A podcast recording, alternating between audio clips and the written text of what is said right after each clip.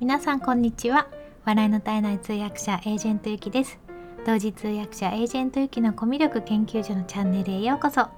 このチャンネルでは通訳やナレータープレゼンターなど言葉で伝える仕事をしているエージェントゆきがどうやったらもっと心に届く伝え方ができるのかを様々な側面からお話しするのが半分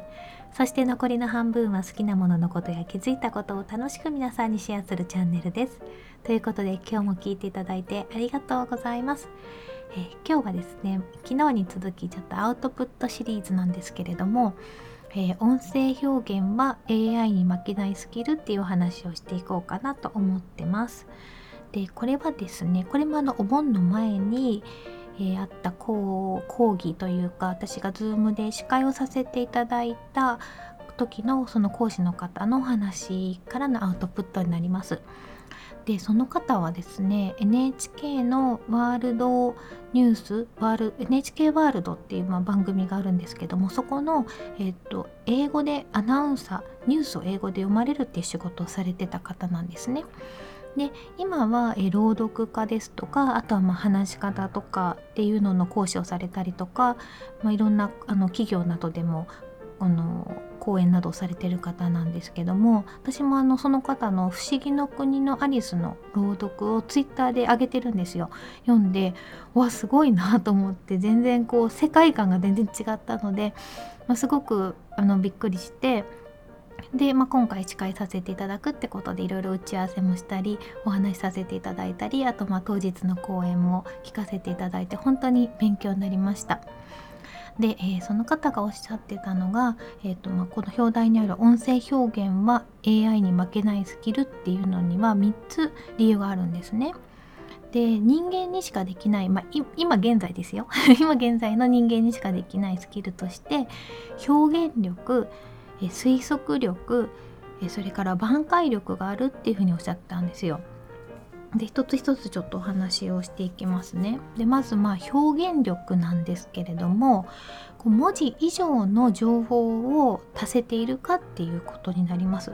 でもしかして、まあ、今あの AI の音声とかでも明るめとか、まあ、女性の明るめの声とか男性のこういうちょっと低い声とかなんかいろいろ調整はできるかもしれないんですけどもすごく細かくその時の感情とか、まあ、エモーションを乗せて文字上の情報を言葉に乗せることが、まあ、人間だったら瞬時にできますよね。まあ、それをずっとやってるって感じなんですけれども。で例えばですねあの夕ご飯のカレーのお話をされてましたで例えばお母さんが今日の夕ご飯あお母さんにですねあの 例えば、えーと、お母さんに「今日の夕ご飯何?」って聞いて「あ今日カレーだよ」って言った時に文字でその、えーと聞いた人が「カレーだよ」って言われた後に「カレーか」って書いてあったとするじゃないですか。でこれを AI が読んだらもうカレー化でしか読めないじゃないですかでもこのカレー化にはいろんな気持ちがこもっててあのすごいカレーが好きで最近食べてないって人だったら「あの今日の夕ご飯何カレーだよ」って言われて「えカレー?」みたいな感じですごく喜んでワクワクした感じで言いますよね。でところがここ1週間ずっとカレーじゃないですかみたいなレトルトですよっていう感じだとカレーだよって言われたらえー、カレーかみたいな感じになるしなんだろうその時のやっぱ感情によって文字以上に載せられること表現力っていうのは全然やっぱり違うしそれはあの人間にしかできないことなんじゃないかなってお話をされてました。で、えーと、2つ目の推測力これもあの表現力から来るものなんですけどもさっきのカレーの例にしても「えカレー?」っていうのと「カレー?」っていうのを聞くとあなんか楽しみにしてくれてるんだこの人はっていうのかあなんかがっかりされてるなせっかく作ってるのにこっちはこっちだって作ってるんだよ暑いのにっていうなんかこうねその気持ち相手の気持ちを推測することができますよね。なのでその音声表現によって相手の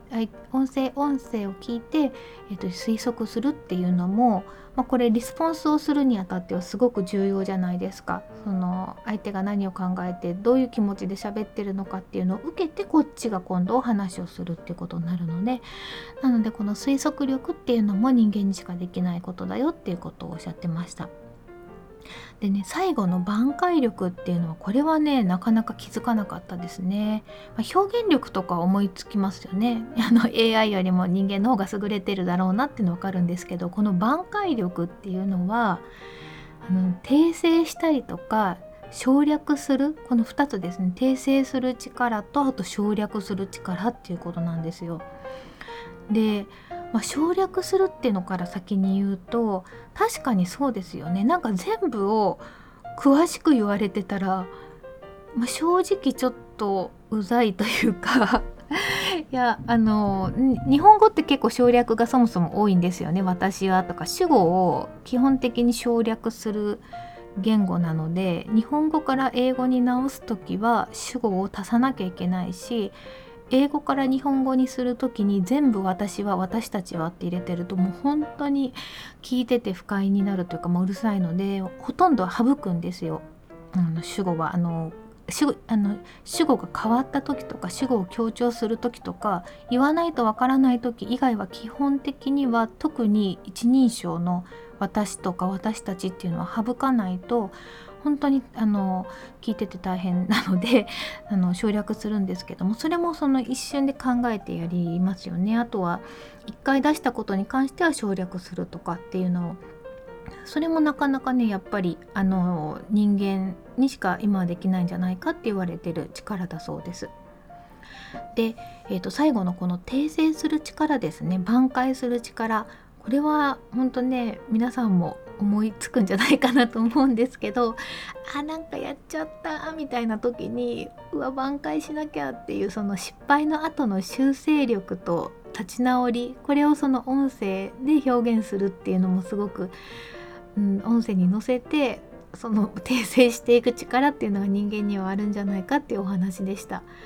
で今私ちょっと笑いながらっていうかまああの微笑みながら喋ってるんですけどそういう風にこう話しかけられると、まあ、人は基本的に悪い気しないじゃないですかムスッとされるよりは。だからまああやっちゃったなっていう時は、まあ、もちろんその真剣に謝ったりする時の声のトーンっていうのもあると思いますしあとはまあ最後は笑顔で締めるっていうあの 何があっても笑顔でバイバイってやるとねなんかすごくいいんですよ あのその後にその笑顔の印象が残るっていうことで私はいいなと思って実践してるんですけどもそのやっぱり失敗の後の修正力と立ち直りっていうその挽回力っていうのも人間にしかできないんじゃないかっていうふうにおっしゃってて結構納得しました。なのであの音声表現今のナレーションのお仕事とかあの自宅で録音したりとかもしてるんですけども AI でもできるんですよね。で今 AI で実際にそういうナレーション格安でサービスを提供している会社もどんどん出てきてまああの昔に比べるとかなり自然にはなってるんですけどもでもよりやっぱりあの、まあ、ただ読むだけじゃなくて、まあ、感情豊かにとかやっぱ伝えたいメッセージを伝えたいっていうところだとたくさんの会社さんはまだ人間を採用してくださってるんですよ。